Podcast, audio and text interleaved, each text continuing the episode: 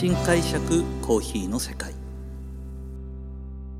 私丸見コーヒーの代表後藤英二郎がコーヒー文化が香る北海道札幌市からコーヒーについて独自の視点で語っていく番組です。さあ今回はですね、えー、コーヒー豆の生産地パナマ2019編をお送りしたいと思います、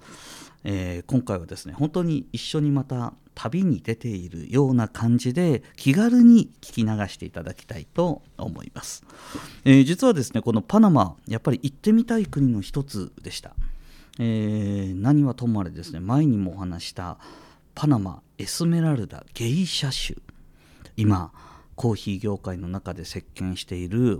最もハイクオリティなコーヒーを生み出したこの芸者を注目させた国パナマです。いやもう本当に素晴らしい国なんだろうなと思ってですね、えーと、出かけました。そして今回はですね初めて北海道組の仲間たちと一緒に行ってきました。まあ、札幌市にですねあのおしゃれなお店を展開するコーヒー屋の社長さんとそして北海道でですねあの通信販売でしっかりと、えー、販売している社長さんと、えー、3人でですねあの初めてあのご一緒する機会をいただいて生産地を巡るというような旅に出かけました。非常に楽しかったですね。はい。各々個性も考え方もいろいろあるのでそれの話し合いが毎晩毎晩楽しい、えー、旅に出てまいりました。で今回ですね一番最初実はこの時僕3カ国巡るというような形でパナマ行った後にコスタリカですね、えー、巡るような流れだったんですけどもあの一番最初にパナマ、えー、着くまでにですねこの時もものすごい時間かかりまして、えーと、札幌から3日間の長い長い道のりをかけて、えー、パナマに着きました。まあ、結局札幌からまず1回成田に行かないとダメなので、えー、そこで1泊みたいな形になるのでより長くなるんですけども、えー、この時にですね、あのー、一番最初にパナマの楽しみに楽しみに向かったんですが、えー、早朝の便でパナマシティから生産地に向かうダビッドというえー、空港へ向かう途中ですね、まあ、パナマシティまでは国際便だったのでスムーズに行ったんですけどもこのダビットっていうところに向かうために国内便で、えーと、移動しなくちゃいけないんですね。まあ、あの向こうの本当に国内エアとしてはですね結構あちこち中米にはあのその航空会社コパ航空コパ航空かな？っていうところがあるんですけども。ここであの日本では考えられないようなお出迎えをいただきました。えーとですねまあ、空港に着いて、えー、空港の中に入ってですねチェックインしたんですね。あの荷物も預けてチェックインできたんですよ。チェックインできたんですが飛行機に乗れなかったんですよね。なんで飛行 チェックインもしたし荷物も預けたのによく見たら航空チケットにその席の番号が打たれていなかったんですよ。これどういうことなんだろうと思ってでちょっとざわざわとその数人でなったんですけどもまあちゃんと飛行機に乗るためのあの日本でもまずあのボディチェックしてあのチェックインしますよね。で飛行機に乗る前のところまであの日本と同様にあの何時にあの飛行機に乗ってくださいっていうその前まで行ったんですけどももその前まで行って、えーと、今日乗れるかどうか分かりませんって言われたんですよ。乗れるかどうか分かりませんってどういうことですかってもう日本から、えー、航空会社を通じて全ての便を抑えてるはずなのにオーバーブッキングですって言われましてで結局ですね、えーと、どんだけごねたところで乗れず、えー、夕方の便なら乗れますよっておーいっていう状態でしたが、えー、結局ですねこの日の夕方にメインのえー、行きたかった農園を抑えていたのであれ？と思ったんですが、まあ、これが、まあ、地球を旅するってことかなと思いながらですね、まあ、何はともあれ、あの、いい仲間と言ってたのでそんな時間も楽しみながら、えーと、パナマにようやく到着しました。でパナマについて、まあ、一番の印象はですね本当に色鮮やかな花々が咲いている南国の島。うん、本当に綺麗でしたね。その日は、えーと、ボケテ地区にあるですねレリレリダという農園が実はホテルも、えー、兼ねている場所だったのでここに2日間ほど泊まることにはなるんですけどもこのレディダ農園のホテル周りには本当に色とりどりの花が咲いてましてもう本当に旅の癒しを疲れをですね癒してくれました。で、えー、実はこの日はですね結局あの飛行機が遅れたせいで翌朝、えー、撮ったこの花の写真しか皆さんにはお届けすることはできなかったんですが翌日ですね、えー、と今度は琴和農園というところに行きました。はいえー、3代目のリカルド・コイナー氏という方に案内いただきまして、えーと、本当に古い農園だったんですけどもそこにあったのがコスタリカ最古の、えー、生成器具のミルです、えー、これドライミルって言ってですね前回僕あのコーヒーの生成方法についてお話したと思います。でそのコーヒーのチェリーをですねあの皮を取る時に使うのがこのミルという機械あの削ぐための機械なんですけどもこれがなんとですね100年前のものえー、博物館のようでさらに今も動かせそうな綺麗な状態で保たれているのを見させていただきました。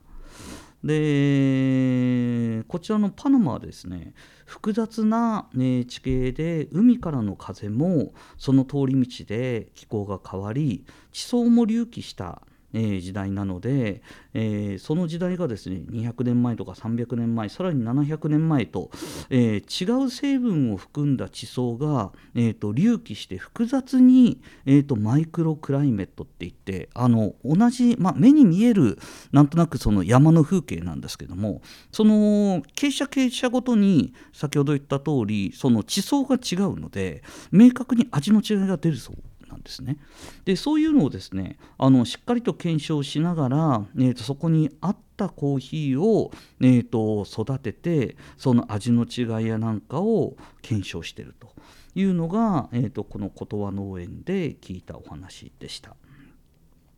で、えー、木々が青々としていて豊かな土地の栄養分で育っていることはもう本当にパナマの農園国内回っているとですねはっきりと分かります。さらにやっぱりですね美味しいコーヒーが育つ土地にはやっぱり美味しいチョコレートが、えー、育つんですねなので、えー、コトワというその農園のブランドは、えーと、コーヒーショップとチョコレートショップを併設していてそして私たちのこのスペシャリティコーヒーと同じように B2 バーって言ってあのいろんな品種のチョコレートをちゃんとそのままダイレクトにそのショップで売っているというすごい素敵な売店のあるところでした。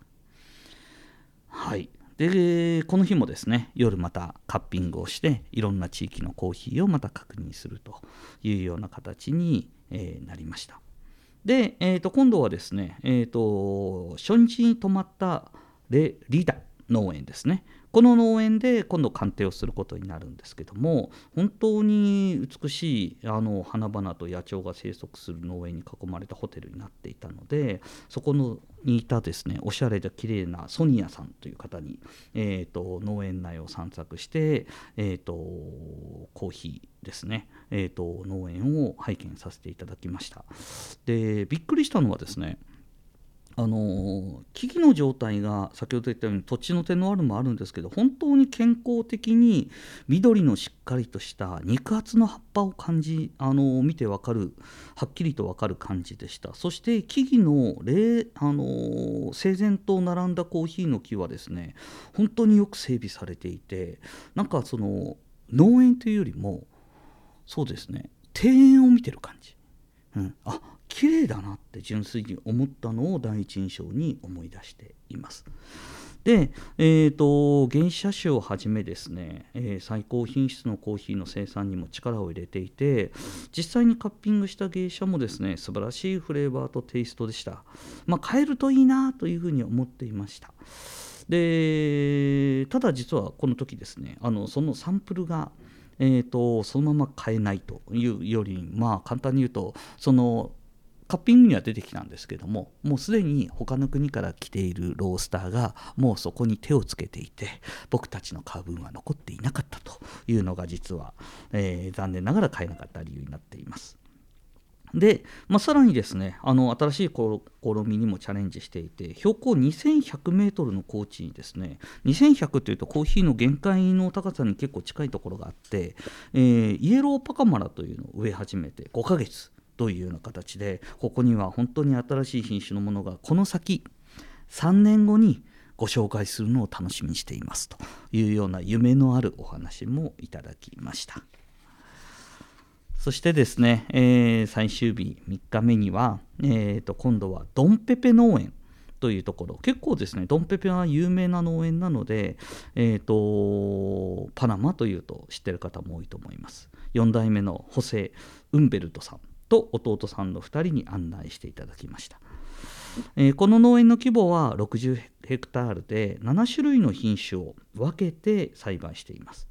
まあ、年間ですねえー、3000から3500袋、まあ、1袋60キロなので、まあ、結構な量に聞こえるんですけども農園としてはすごく大きいわけではないですね、まあ、あのどこの農園行っても1万袋ぐらいは作っているところが多いのであのきちっと管理のできる範囲内で、えー、と品質を追求しているところをよくわかる農園でした。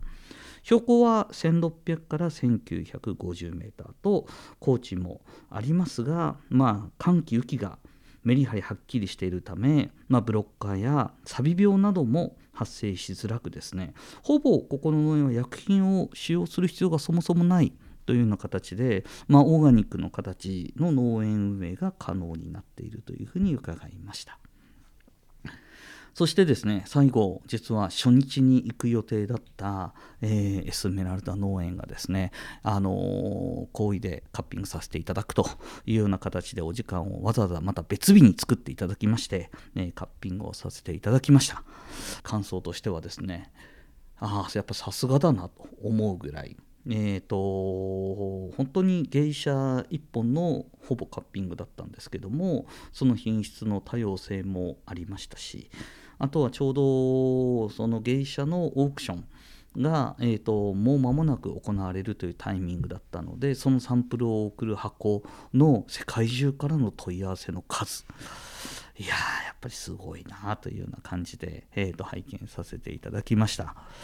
このようにですね、えー、パナマのコーヒーっていうのはまああのもともと実は芸者が出る前から僕の感覚でいうとコスタリカだとか、えー、そういうコーヒーに近いような甘さがしっかりとしていてで豆質も非常に良くて、えーと、バランスも非常にいいというのが僕はイメージとしてありました。それがまあ2003年 4, 4年にですね、えー、芸者で一躍有名になっていくんですが本当に芸者だけじゃないと思っています。その他の品種まあ在来種なんですけども本当に土地自体が持っている豊かな自然の中でしっかりと管理されて作られているコーヒー。それが、えー、パナマのコーヒーなのでこれからも注目してこのコーヒーを、えー、ご案内できるように頑張っていきたいと思います。